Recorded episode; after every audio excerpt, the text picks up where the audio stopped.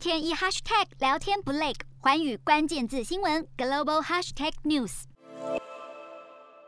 美国总统拜登跟 G7 领袖在今年六月时曾经商讨了一项针对开发中国家的基础建设倡议，并命名为“重建更好世界”，准备跟中国的一带一路正面对决，被称为是美版“一带一路”。